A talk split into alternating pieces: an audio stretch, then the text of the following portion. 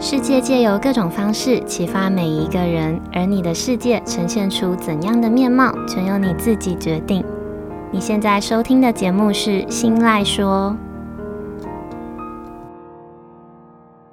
Hello，各位 CC，欢迎收听今天的《新赖说》，我是新赖小姐。不知道你有没有发现，在工作的时候，嗯、当老板给我们一项工作，然后是要求我们要在七个工作天之后交一份提案，但是我们常常会拖到最后的一到两天才开始赶工，甚至比较夸张的会是在最后一天的晚上才开始熬夜，然后压线在最后一刻才交出提案。不知道大家有没有想过？明明我们有这么多宽松的时间，但是为什么我们偏偏要让自己在最后一刻陷入火海，然后陷入焦虑的状态？减肥也是，为什么我们明明有秋天和冬天长达将近半年的时间可以呃运动啦、少吃啦来减肥，但就是做不到？就是控制不住自己的食欲，偏偏要等到朋友开始约要去海边玩的时候，才会突然有毅力去坚持一个礼拜少吃，然后多动。最诡异的事情是，为什么每一次都是到了最后一刻，我们就突然会有一种呃，觉得内在潜能被激发出来的感觉，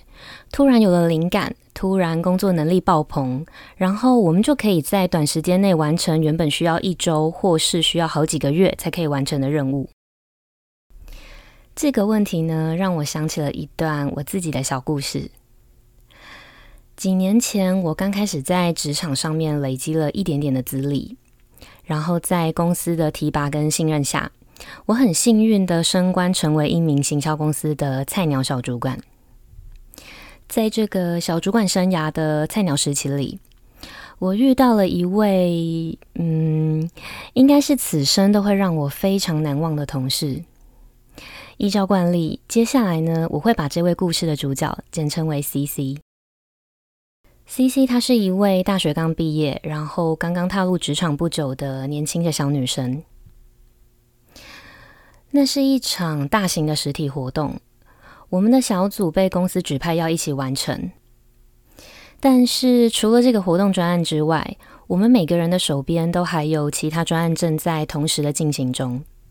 所以大家每天都处在一个紧绷，然后时间不够用，而且水深火热的状态下。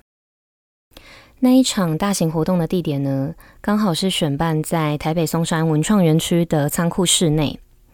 因为园区的前身是在日治时期的台湾总督府专卖局里面的呃松山烟草的工厂，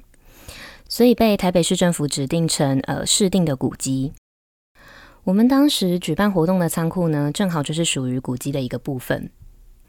那为了共同维护古迹，所以在场地租借使用上的一些规定呢，也就相对的严苛。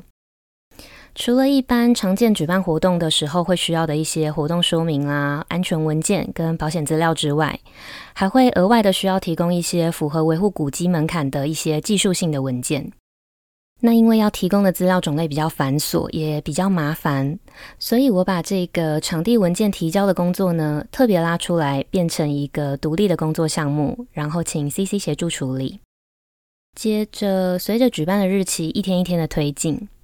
很快的就到了场地文件提交的最后截止日的当天，也就是活动实际举行的前一个礼拜。我记得那一天，我正在一一的确认其他工作项目，然后确认到今天就是文件提交的截止日。接着，我下意识的去询问 CC，呃，是不是都已经完成了这项工作？然后我得到了一句，直到今天我回想起来，都还是感觉好像是昨天才听到的一句印象深刻的话。他说。你觉得我有时间处理吗？我现在自己讲完都觉得很想笑。当下那个愤怒跟震惊的感觉，我到现在还是可以想象到。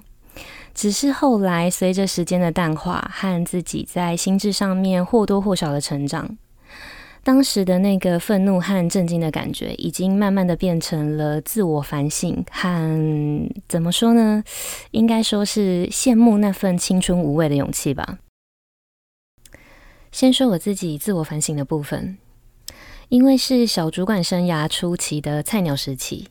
我没有在第一时间就发现，呃，CC 他需要帮忙的这个求助的讯号，也不应该在截止日当天才去问 CC 是不是已经完成。比较好的做法呢，应该是在过程中就时不时的关心和掌握各项工作的进度。但是我疏忽了，我没有扮演好当时的角色，导致最终酿成了一个大祸。当然，这个事件之后，我们还是有一起解决、一起承担所有的问题，也一起让整场活动圆满的落幕。但是这个疙瘩呢，还是因为这样子，就永远的留在彼此的心里了。我想，这应该是让我觉得最后悔，也觉得最可惜的地方吧。不过，也是因为 CC 的出现，让我在他的身上看到了一样刚出社会的我自己的影子。那时候的我也是青春无畏的恶意顶撞上司，现在想起来真的是报应了。可能真的是冥冥之中都有刻意的安排吧。生命中总要出现那么几个人，或是发生那么几件事，才能点醒你过往的错误，然后让你反思，也让你成长。回到正题。CC 他把事情完全的累积到最后一天才想赶工的这个习惯，就是我们在节目一开始提到的习惯性拖延的人。只是 CC 他比较倒霉的是，他在预计赶工的最后一天呢，就遇到了意料之外的状况，让他连这个赶工的机会都没有。现在想起来，有可能也是因为当下他这种处于无助的状态。才会让他感觉到焦躁不安，然后有一点点小小的失控。但是明明有这么宽松的时间，那为什么偏偏要让自己在最后一刻深陷火海、深陷焦虑呢？这种拖延的感觉，就是我今天想要跟大家分享的帕金森定律。帕金森定律呢，指的是工作它会自动的膨胀，直到占满一个人他所有可以使用的时间。因为只要时间够充裕，我们就会放慢自己的步调和工作的节奏，或是去增加其他跟事件本身有关，但是不是必要要做的工作项目，好让我们可以用掉所有的时间。这个定律呢，它是英国的一位历史学家提出的。那这位历史学家的名字就叫做帕金森。经过帕金森多年的研究，他发现人就算是在做相同的一件事，耗费的时间也可以有很大的差别。比如，有人可以在十分钟之内就看完一份报纸，也有人可以为了消磨时间，然后就花上整整半天的时间去看报纸，甚至是连广告都一条一条的读。或是一个很忙的人呢，他可以只花二十分钟就寄出一大叠的明信片。但是已经退休，然后整天无所事事的老婆婆，她要寄明信片给住在远方的孙女，却可以足足的花掉整整一个上午的时间。因为他先用了一个小时去找他的老花眼镜，那再用了一个小时去挑选明信片，查地址呢又花了半个小时，那最后写上明信片一些问候的话又再花了一个小时。从帕金森的研究来看，人其实是可以很有弹性的，既可以速战速决，也可以迟迟不动。那在我们每天的生活里，往往就是耗费最多时间在拖延里。日复一日，年复一年的，然后在转眼之间，我们才会恍然的发现，原来自己什么都没做，也什么都没有完成。这其实是还蛮可怕的一件事哦。所以我们必须即知即行，然后有该做的事情就必须立刻去做，才能完成我们想要的目标。那要怎么打破帕金森定律？怎么巧妙的去战胜拖延的这个坏习惯？我们先进一小段间奏音乐休息一下，回来之后会跟大家分享我自己的小方法。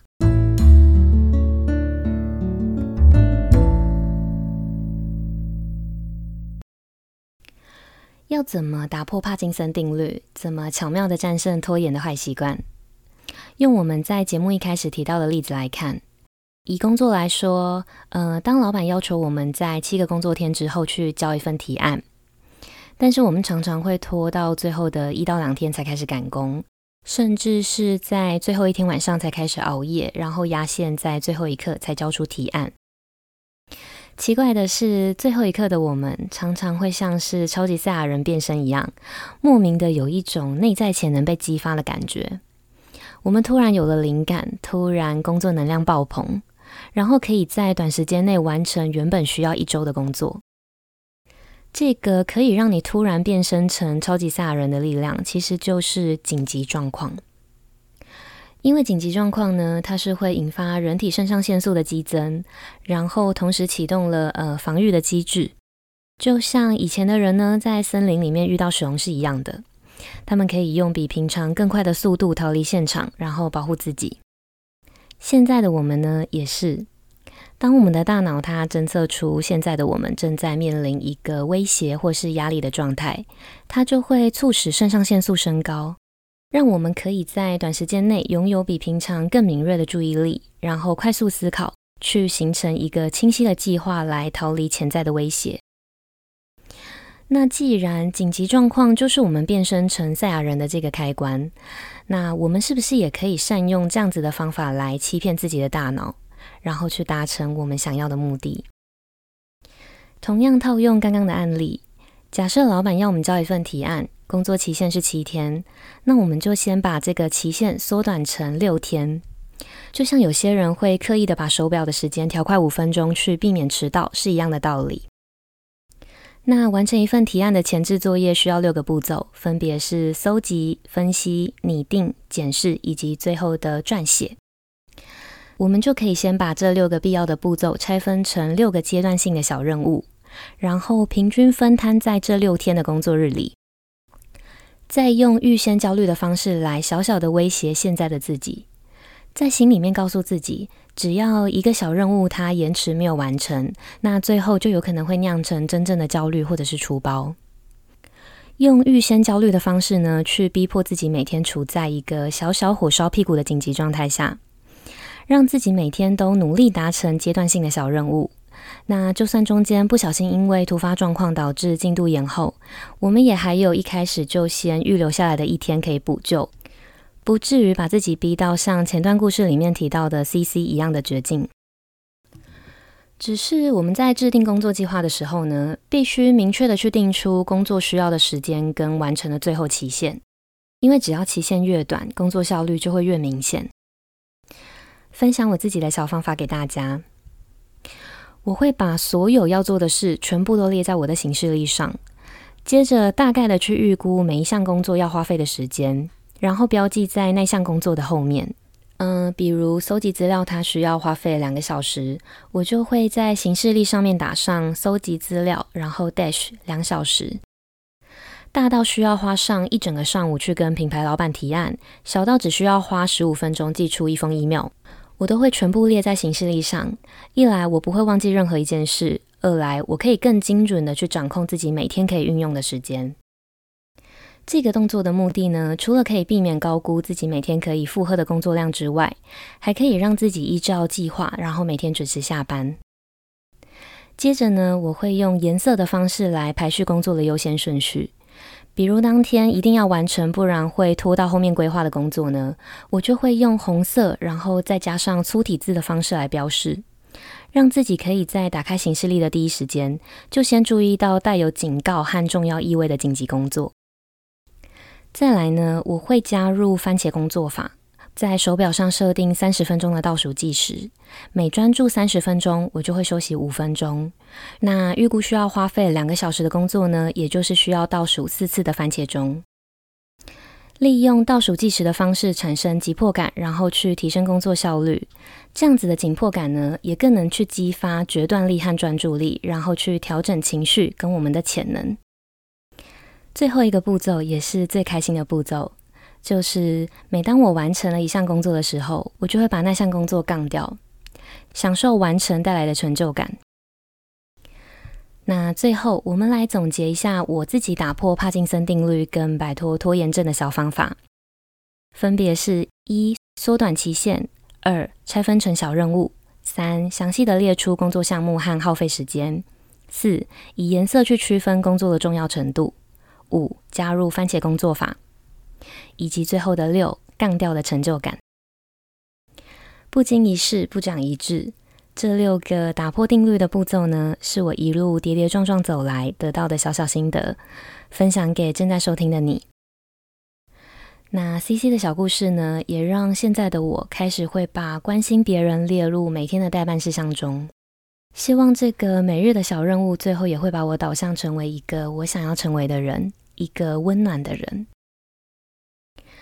好，以上就是今天日常这件小事想要分享的内容，希望能够带给正在收听的你一点点的帮助，或是你身边刚好也有被拖延症困扰的朋友，分享今天这集的内容，说不定能够帮助到他。那如果你有其他的小故事想要跟我分享，或是你愿意成为我 Podcast 里面的下一集内容的主角 CC，都非常欢迎你到我的 Instagram 私讯分享给我。我的账号是 Miss 点 Isoland，M I S S 点 I S O L A N D。日常这件小事这个系列，接下来也会持续的借由生活中的大小事或是各种故事来分享我的观点跟想法，希望能够透过节目的分享，激起每个人心中反思以及成长的力量。如果你也喜欢我分享的内容，恳求你，拜托你也把这份支持化作实际的行动，到新赖说的 Apple Podcast 节目上去评价五颗星，跟留下想要对我说的话，或是帮我把这个节目分享出去。你的每一个小小的举动，都有可能让这个节目被更多人听见，也会让我更有动力的去录制更好的内容。最后，希望大家都能够顺利而且成功的摆脱拖延症的困扰。那今天的节目就到这里结束喽，感谢收听到最后的你，我们下周见，拜拜。